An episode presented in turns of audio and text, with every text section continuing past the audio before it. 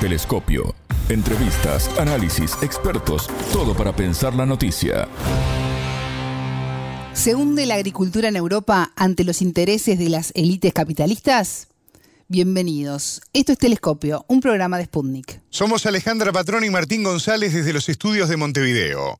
Y junto al analista político español Adrián Celaya, director del Centro de Análisis y consultora ECAI Center, profundizaremos en este tema y en las consecuencias de las políticas basadas en el catastrofismo climático.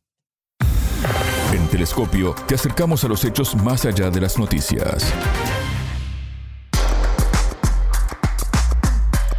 Crece el descontento en Europa ante las decisiones de la Unión Europea que, según los agricultores, favorecen de manera sistemática a los grandes productores frente a los pequeños. Para muchos es evidente que detrás de ponderar a los productores de otros países frente a los europeos, están los intereses corporativos que pretenden el quiebre de la producción natural. En Telescopio nos preguntamos, ¿hasta qué punto el cambio climático es utilizado por intereses corporativos que impulsan el beneficio propio con el objetivo de aumentar el control sobre la población europea? La entrevistada. Para profundizar en este tema ya tenemos en línea al analista político español Adrián Celaya. Él es director del Centro de Análisis y Consultora CAI Center. Adrián, bienvenido a Telescopio, ¿cómo estás? Es un gusto recibirte. Hola Alejandra, estupendamente, encantado de estar contigo y con Sputnik. Adrián, los productores europeos pusieron de cabeza al continente en plena campaña por las elecciones europeas. ¿Cómo se llegó a esta situación? ¿Considera que estamos ante el hundimiento de la agricultura tal como la conocemos? En realidad, pues es posible que sí, que estemos hablando de algo parecido al hundimiento de la agricultura europea. Em, no es un proceso reciente. En realidad, la agricultura europea tiene problemas estructurales desde hace, eh, desde hace muchos años. Problemas que tienen relación con, bueno, con la productividad y con la evolución a largo plazo de, de los mecanismos productivos de este sector en, en sí mismos, ¿no? Pero eh, claro, el detonante ha sido muy distinto. Han sido las políticas que durante los últimos años, las extrañas políticas diría yo, que durante los últimos años se están siguiendo en, en Europa eh, por parte de la Unión Europea y de muchos gobiernos europeos que están poniendo en, dificultades cada vez más serias a este sector y por razones que podemos calificar cuando menos como extrañas, pero que curiosamente todas ellas tienen algo en común y es que el, el interés que subyace detrás por parte de, grandes corporaciones que por distintas vías están invirtiendo o bien en, en, productos importados desde Europa o bien en productos alternativos para eh, aprovecharse de estas extrañas medidas, digo, que están tomando los líderes eh, europeos de forma casi constante. En base a lo que decís, eh, ¿considerás que el cambio climático es usado por el mundo corporativo que encontró una beta beneficiosa en todo lo que está ocurriendo? sí, sí, esto no es del todo extraño porque bueno, yo diría que en, las políticas de defensa del medio ambiente ha habido dos líneas de opción. Una que es estrictamente, como digo, defensa del medio ambiente y otra que se ha basado en eh, lo que nosotros llamamos catastrofismo climático, es decir, hacer interpretaciones de la evolución eh, climática o medioambiental que nos presentan catástrofes futuras en base a las cuales da la sensación de que cualquier tipo de medida, por disparatada y absurda que sea, pues puede justificarse, porque al final estamos siempre hablando de salvar el planeta. Este es un tema que surgió en los años 70 alrededor del Club de Roma.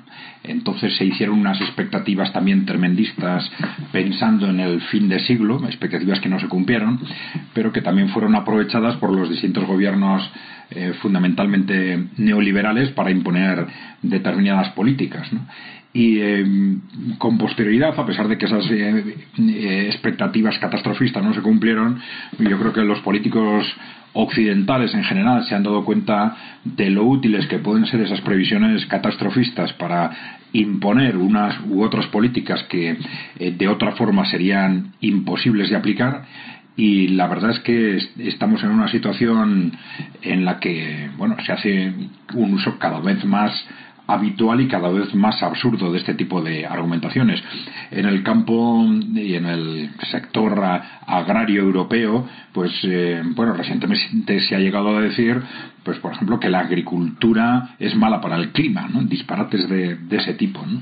Pero bueno, la agricultura recientemente también se ha dicho que incluso el que el que plantemos, el que realicemos plantaciones privadas en nuestra propia casa, pues que no debería tolerarse porque es malo para el clima. Pero es que esto no solo en, este sector. Cuando se empezaron a cortar las ayudas al gasto energético a los hogares en, en, Alemania, algún político se atrevió a decir algo parecido. Es que estas ayudas son malas para el clima, ¿no? Son cuestiones absolutamente absurdas y, y sin ningún sentido ni científico ni lógico. Adrián, te escuché muy poco hacer un paralelismo entre lo que ocurre con la agricultura en Europa y las estrategias del gobierno de Margaret Thatcher eh, para el cierre de las mineras del carbón en los años 80 y enlazarlo además al catastrofismo climático. ¿Puedes profundizar en ese concepto? Em, sí, vamos a ver. El origen conceptual. Bueno, vamos a ver, hay un antes del catastrofismo climático, pues eh, la utilización del catastrofismo con fines eh, políticos viene de muy lejos, ¿no? desde el maltusianismo en el siglo XIX, etcétera. ¿no? Pero efectivamente lo que es el, estrictamente el catastrofismo climático, que empieza, como hemos dicho, a través de las teorías del Club de Roma, que no surgieron de la nada, surgieron financiadas y promovidas desde el ámbito corporativo y también apoyadas por determinados sectores eh, neonazis. ¿eh? Esto hay que decirlo, sectores neonazis de la aristocracia europea. Bueno, pues estas teorías pues, empezaron a tener un cierto eco en ciertos ambientes intelectuales y saltaron al ámbito político, al ámbito de los gobiernos, eh, precisamente con Margaret Thatcher. Margaret Thatcher, que fue la primera líder político del movimiento neoliberal y que además, bueno, de alguna forma haciéndonos ver cómo hay una coincidencia entre los factores, entre los aspectos socioeconómicos del neoliberalismo y los aspectos que nosotros llamamos socioculturales también.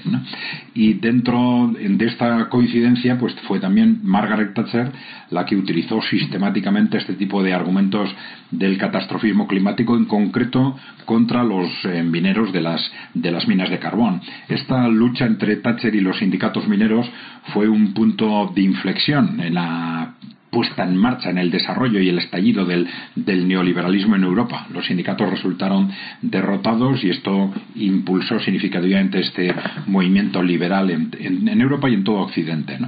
Eh, pero sí, efectivamente, eh, Margaret Thatcher pues, se atrevió a repetir argumentos que se están utilizando ahora de una forma similar. Es decir, exactamente igual que Margaret Thatcher eh, calificaba como de contrarios al, al buen ambiente las, las minas y como negativas para el progreso, incluso no solo en el, conflicto de las minas de carbón, sino en el conjunto una especie de cambio ideológico que empezó también en, en el propio Reino Unido, empezando a considerar la industria como algo anticuado, contra el medio ambiente, poco limpio, etcétera. ¿no? Un cambio, por cierto, que facilitó la desindustrialización de, del Reino Unido y la financiarización de, este país, es decir, en, definitiva, en último término, destruyendo a largo plazo su, su economía. ¿no? Adrián, desde la época de Thatcher en los 80 a la actualidad, el mundo ha cambiado desde el debilitamiento de la hegemonía que impuso Estados Unidos hasta la crisis económica actual. ¿Cuáles son las principales diferencias en el contexto de la historia reciente a la hora de querer aplicar las políticas de Thatcher? Bien, desde, mm, desde la época de Thatcher al momento actual hay un cambio sustancial. Evidentemente hay, hay otros aspectos que podrían mencionarse, pero yo creo que uno muy importante es que en aquel momento las, eh, esas élites corporativas, esas grandes corporaciones que controlan y controlaban Europa y Estados Unidos, se sentían muy fuertes. El, neoliberalismo pretendía dar un mayor o proporcionar una situación económicamente más confortable a estas, a estas corporaciones pero en ningún momento estas corporaciones, mm, ni entonces ni a lo largo de la Guerra Fría, se sentían realmente ante un verdadero peligro. El Occidente era económicamente muy fuerte y como consecuencia, pues políticamente en general también. Eh, claro, la situación actual en ese sentido es radicalmente distinta. En este momento parece que como si se estuviera apretando el acelerador de estas eh, políticas casi desde una perspectiva de, desesperación de las grandes corporaciones, en el sentido de que eh, estamos ante el final del modelo económico neoliberal, por un lado, eh, un modelo que está prácticamente agotado, en el caso de Europa, en una situación de estancamiento que ya dura 15 años, con crecimientos medios inferiores al 1% durante todos estos 15 años y con unos retos de futuro casi insalvables, como son el hundimiento demográfico y la acumulación disparatada de, deuda. Y eh, por otro lado, estamos ante un reto geopolítico que desde los países emergentes fundamentalmente, pero también desde los países en desarrollo, amenaza ya bueno ya ha amenazado y ha puesto en cuestión la hegemonía mundial de esas élites corporativas occidentales y a medio plazo probablemente va a cuestionar también su poder en la propia en el propio occidente. Y por último tenemos una eh, primera a partir de internet pero a, través de distintos ámbitos un creciente peso del porcentaje o de la parte de la población que desconfía de forma cada vez más clara de las eh, estrategias y de los objetivos de estas élites corporativas y también de las élites políticas, ¿no? y que mm, eh, crean una situación de riesgo creciente eh, para estas para estas élites. Por, eso la aplicación de estas políticas yo creo que en este momento responde más a una especie de cerrar filas. Es decir, estamos perdiendo el control del mundo como consecuencia del, del choque geopolítico. Vamos a ver si podemos adoptar determinadas medidas para asegurar por lo menos el control económico y, eh, y, político, por lo menos vamos a decir de Occidente, o por lo menos de Europa y Estados Unidos al menos. ¿Y qué objetivos persigue la nueva élite corporativa? Objetivos. Yo creo que en principio esta élite corporativa lleva durante todo el periodo liberal aproximadamente desplegando distintas estrategias para ampliar eh, su poder económico y su influencia también política y social. Eh, en este momento tenemos por un lado, digamos, eh, las teorías o los proyectos que las propias grandes multinacionales han puesto sobre la mesa mm, en los últimos años, aproximadamente desde el año 2020, partiendo del Foro Económico Mundial, que representa las mil multinacionales occidentales eh, más importantes. Eh, primero le llamaron a este proyecto pues gran reinicio, gran reseteo y han planteado mm, desde entonces lo que están llamando capitalismo inclusivo, capitalismo en partes interesadas, otros se llaman capitalismo corporativo. Eh, en definitiva, se trata de un modelo económico que ellos dicen que debe sustituir al modelo neoliberal, pero en el cual eh, bueno, eh, lo plantean lógicamente desde la perspectiva de sus intereses, en el cual al final las grandes corporaciones tendrían un poder mucho mayor que el actual, tanto en el ámbito económico como en el político y en el social, tanto con respecto a los gobiernos como con respecto a los ciudadanos. Es posible que estos objetivos estén de alguna forma modulados por lo que está sucediendo en los dos últimos años en el, en el ámbito geopolítico como consecuencia de este choque con, con los países emergentes. Pero de cualquier forma es muy posible que haya que situar en ese contexto la salida en la que ellos están pensando, es decir, un contexto en el que vamos a asegurar que al menos Occidente no se nos escape de las manos, no, al menos no perder el control de Occidente, pues adoptando distintas medidas de por muy disparatadas que sean y por muy mucho que tengan que recurrir a argumentos absurdos como las catástrofes climáticas, sanitarias, etcétera, pero que nos aseguren eh, ese control que estamos viendo viendo en peligro, en principio sobre, sobre Occidente. ¿no? Adrián, la lista de reivindicaciones de los agricultores es larga entre ellas la suspensión de las numerosas restricciones ambientales y las importaciones incontroladas de alimentos extranjeros eh, a bajos precios además.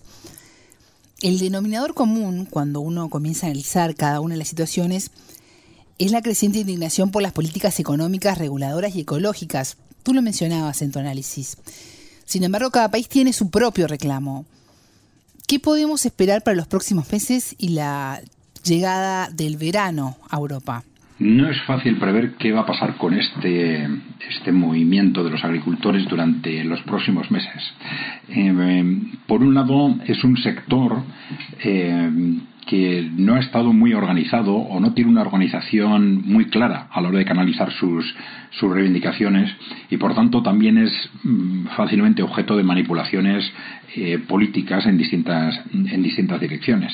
Pero, eh, por otro lado, claro, la indignación de los agricultores con eh, lo que se les está haciendo es tan grande que es muy posible que estén pensando que que esta es la última opción que tienen de rebelarse contra, contra esas políticas y que si de alguna forma ahora llegan a acuerdos o, o, ahora ceden, pues a medio o largo plazo estén perdidos y por eso esto puede llevar a, la continuación de este, de este tipo de, de medidas. Eh, bueno, eh, ¿qué más puede pasar?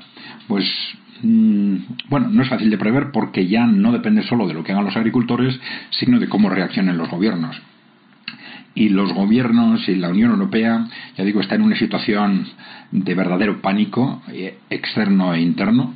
Y bueno, es, en esas situaciones de pánico no son muy previsibles las reacciones, pero no es de descartar que se pegue un acelerón, que se dé un acelerón a las, eh, a las tentaciones de implantar medidas de carácter eh, autoritario, digamos, con el fin de frenar a toda costa este tipo de movimientos. ¿Consideras que ejerce algún tipo de presión en todo esto la proximidad de las elecciones al Parlamento Europeo? Bueno, evidentemente las eh, elecciones al Parlamento Europeo tienen su, su importancia, especialmente en este momento en la medida en que se prevé que puedan ser un termómetro de un cambio global en lo que en la clase política europea y que opciones populistas, digamos, pues adquieran un peso muchísimo mayor que el que han tenido hasta ahora y esto podría de alguna forma desencadenar determinados movimientos políticos.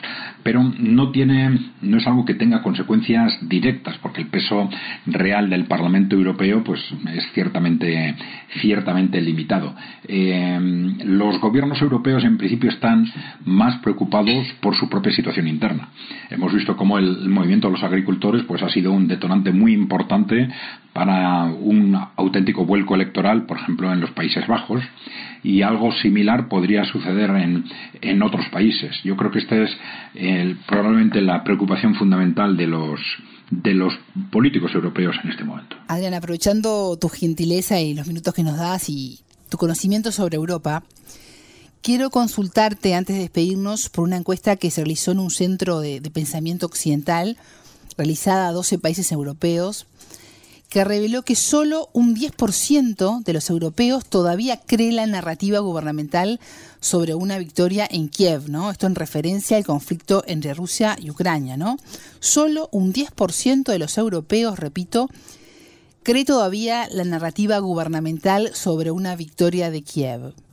¿Cómo analizas esta información? Bueno, esta información mm, parece eh, relevante en el sentido de que nos da a entender en qué medida em, se están desinflando las versiones o los relatos que la élite eh, corporativa europea ha intentado vender a, los ciudadanos sobre lo que estaba sucediendo en, en Ucrania y en la relación entre Ucrania y Rusia. El, descrédito, la desconfianza de los ciudadanos europeos con respecto a, las versiones oficiales es, es, cada vez mayor. Y claro, esto es consecuencia de que, mm, digamos, la élite europea está de alguna forma acostumbrada a que a través del control de los medios de comunicación pues cualquier versión sobre cualquier tema pues al final consigan hacerla creíble el problema de, esas, situaciones es que pueden llevar a un círculo vicioso y que los responsables políticos que se acostumbren a actuar de esa forma pues tienden a dar versiones cada vez más alejadas de la realidad, cada vez más disparatadas, cada vez menos creíbles. Y esto les puede llevar al final a perder el control de la situación, como parece que puede estar pasando desde el punto de vista de la opinión pública en relación con el tema de Ucrania y, Rusia también.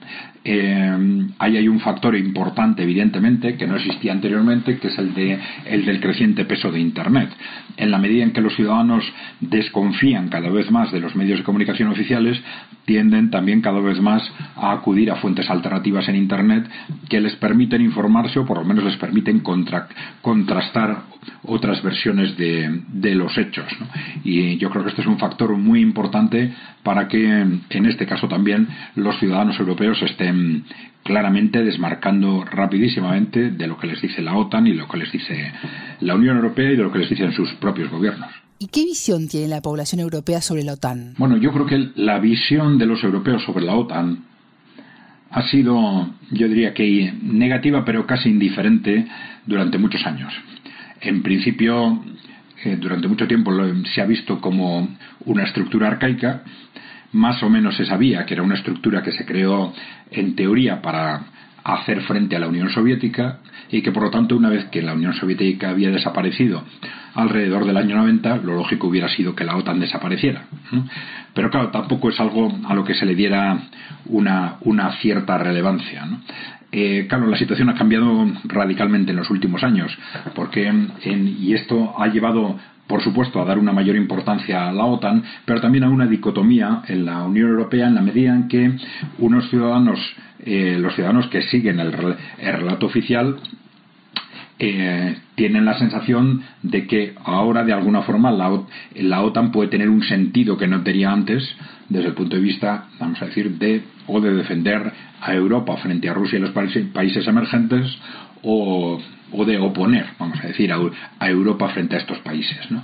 Y por, pero por el contrario, evidentemente, los ciudadanos que no aceptan la versión oficial sobre lo que está sucediendo, pues están eh, asumiendo una posición radicalmente anti-OTAN porque son conscientes, primero, del, del auténtico peligro que la OTAN en sí misma representa para Europa, de en qué medida la presencia de la OTAN en sí misma nos puede arrastrar a guerras en las que no queremos estar y a conflictos internacionales que no tendrían por qué existir y también que en cierta forma eh, la OTAN ha sido durante mucho tiempo un instrumento de control de los países europeos por parte de Estados Unidos.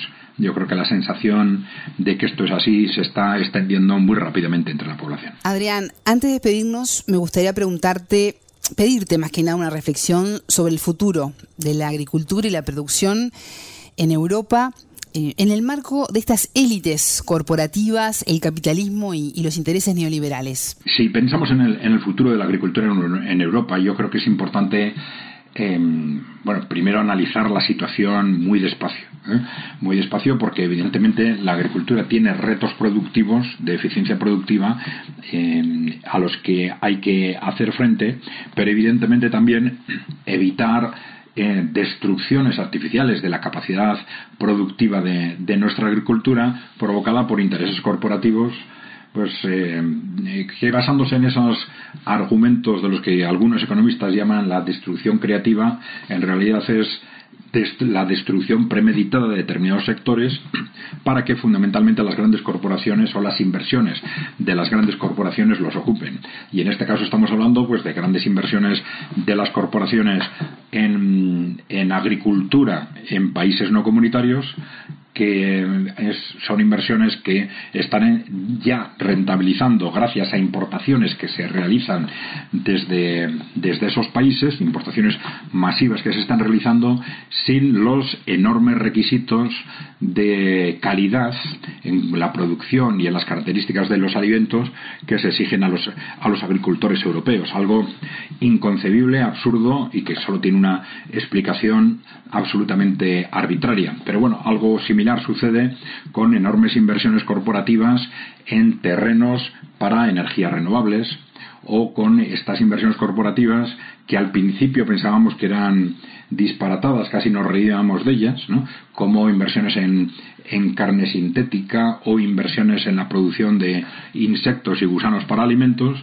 Y ahora estamos viendo en los últimos años cómo poco a poco eh, la Unión Europea está una tras otra adoptando rapidísimamente distintas medidas para la autorización de la producción y consumo de este tipo de, de este tipo de producciones que por supuesto desde un punto de vista sanitario son de una calidad eh, ínfima y en buena y casi siempre se desconocen sus efectos sobre la sobre la salud humana y eh, en general lo que estamos viendo es pues, distintas eh, modalidades de inversiones eh, corporativas a las que estas grandes corporaciones esperan obtener enormes rentabilidades gracias a la destrucción de la estructura productiva de la agricultura europea.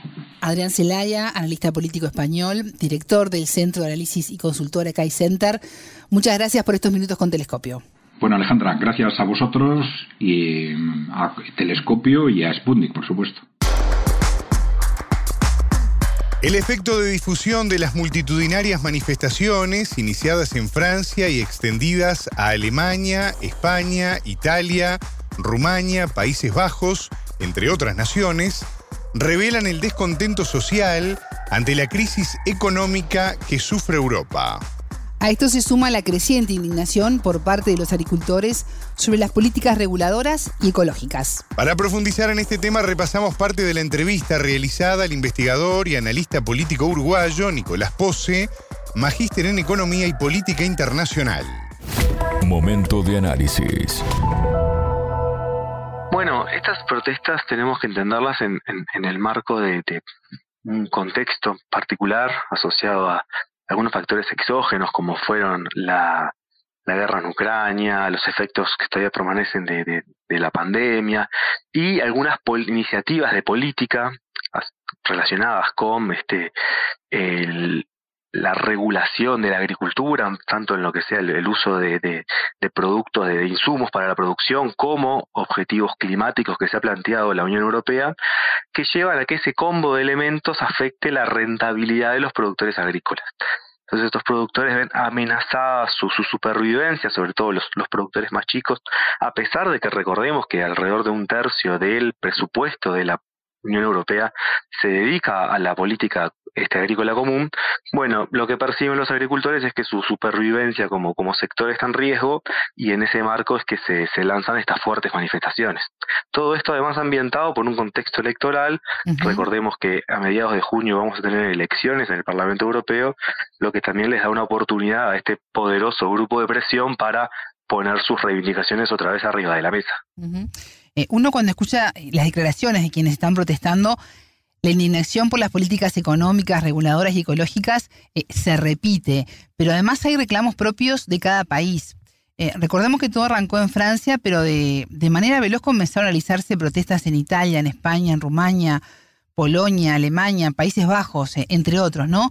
¿En dónde se está viviendo la situación más delicada? Y bueno, es, es, interesante lo, lo, que, lo que planteas porque hay un efecto de difusión.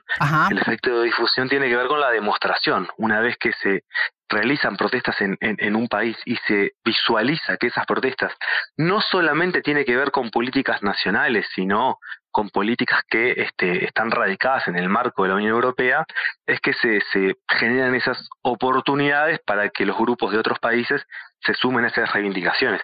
De forma más o menos coordinada, no tiene que ser necesariamente concertada, sino que justamente hablamos de, este efecto de difusión.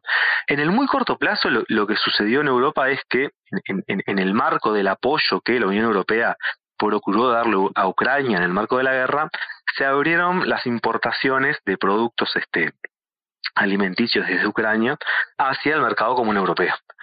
Eso, sumado a la inflación, sumado al incremento de los costos de la energía y, otros fenómenos económicos, generó una fuerte presión sobre la rentabilidad de los productores agrícolas. Entonces, como tú bien decías, se generan estas protestas primero en Francia, pero luego, como estas problemáticas son comunes más allá de la especificidad de cada país, es que se extienden a, otros países.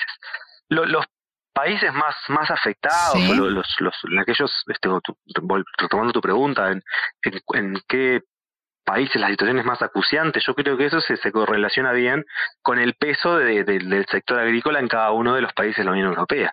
este sector es más importante en algunos países, como Francia, como Irlanda, como Polonia, mientras que en otros países de la Unión tiene un peso relativo menor. Creo que tiene más, más bien que ver con eso que con problemáticas específicas en sí de cada país. Nicolás, en todas estas semanas de protestas ha quedado en claro que los agricultores son capaces de causar varios trastornos y de ser escuchados, eh, y que deben ser escuchados por lo que significa para cada uno de los países donde se están desempeñando. Eh, hace tiempo que el campo viene dando señales de agotamiento. Eh, ¿Por qué no se los escuchó? ¿Se los ha subestimado? Bueno, primero que nada, enfatizar en, lo que tú este, me preguntabas de que son un, grupo de presión muy poderoso, ¿verdad? Este, históricamente en la, la construcción misma de, la Unión Europea, retomo mi, mi, comentario anterior, este, la política agrícola común este, recibe un tercio del total del presupuesto de la Unión Europea. Y, eso se, explica en parte por, por, por la capacidad de, organización y de, ejercicio de presión que tienen este, los, los grupos agrícolas. Después, en cuanto a este, la coyuntura, bueno, la, la, amenaza de lo que significa la apertura del mercado, las regulaciones este, relacionadas a, climáticas, ¿verdad? Este, Sabemos que hay algunos targets de, de, la Unión Europea que tienen que ver con la reducción de emisiones que afectan al, sector agrícola. La Comisión Europea argumenta que este, ha brindado respuestas para ello, que este, algunos subsidios atados a reducciones de emisiones podrían este, compensar la pérdida de rentabilidad que supone transitar esta vía.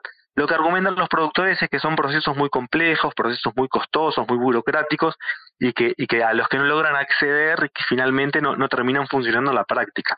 Yo creo que ahí hay un espacio para el, rearmado más específico de estos incentivos de cara a, alcanzar las metas de la Unión Europea. Pero creo que en el fondo hay algunos elementos más centrales que tienen que ver con que los agricultores se plantean que su mercado siga siendo protegido, entonces esto implica, por ejemplo, este, volver a cerrar las, importaciones desde Ucrania, no firmar el acuerdo con Mercosur, que sabemos que es un tema que está arriba de la mesa y, que preocupa fuertemente a, este sector, y que este, las, las, las emisiones, las, las metas de, reducción de emisiones al menos se dilaten. Creo que estos son las, principales planteos de, estos grupos de cara bueno, a, asegurar sus márgenes de rentabilidad y, y, creo que tienen el elemento de presión adicional de que son, se vienen las elecciones europeas y que hay grupos este, políticos, este, sectores políticos no tradicionales, por llamarlos de alguna manera, que están buscando capitalizar su descontento.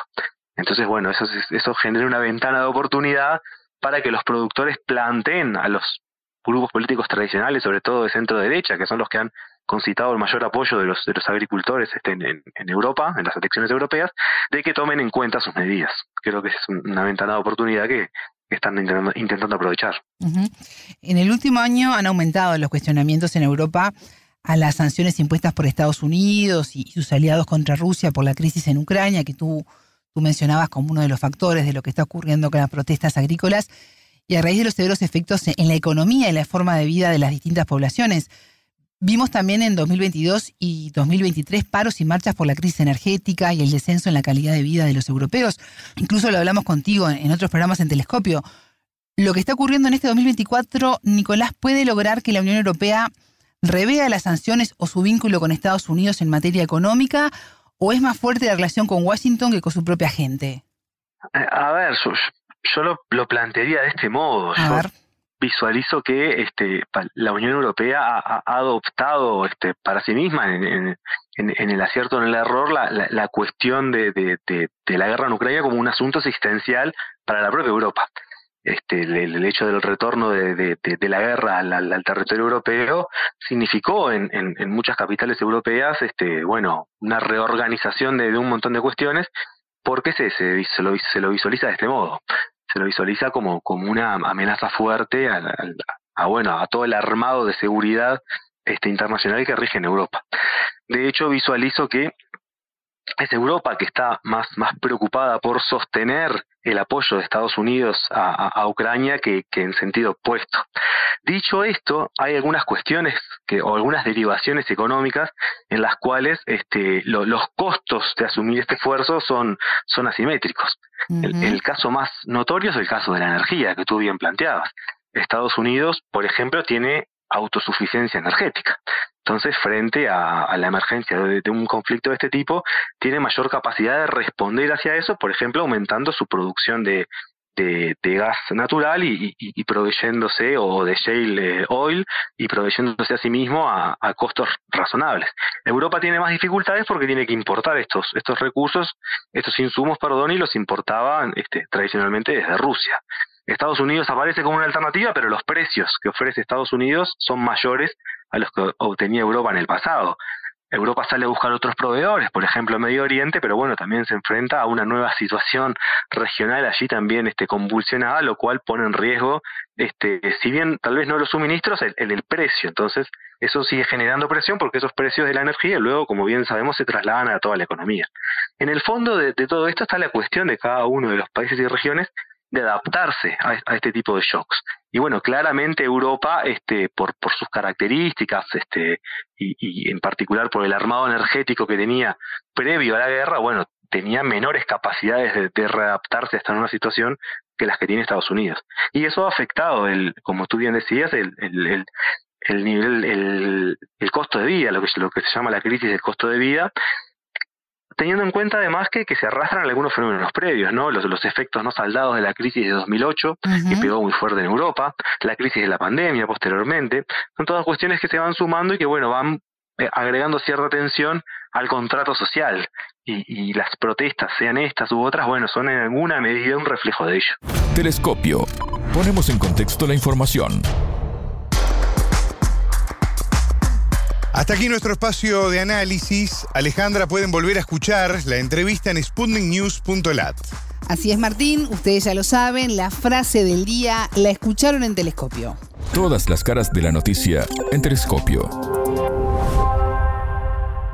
En este momento parece que como si se estuviera apretando el acelerador de estas eh, políticas casi desde una perspectiva de, desesperación de las grandes corporaciones, en el sentido de que eh, estamos ante el final del modelo económico neoliberal, por un lado, eh, un modelo que está prácticamente agotado, en el caso de Europa, en una situación de estancamiento que ya dura 15 años, con crecimientos medios inferiores al 1% durante todos estos 15 años y con unos retos de futuro casi insalvables, como son el hundimiento demográfico y la acumulación disparatada de, de deuda. Telescopio, un espacio para entender lo que sucede en el mundo.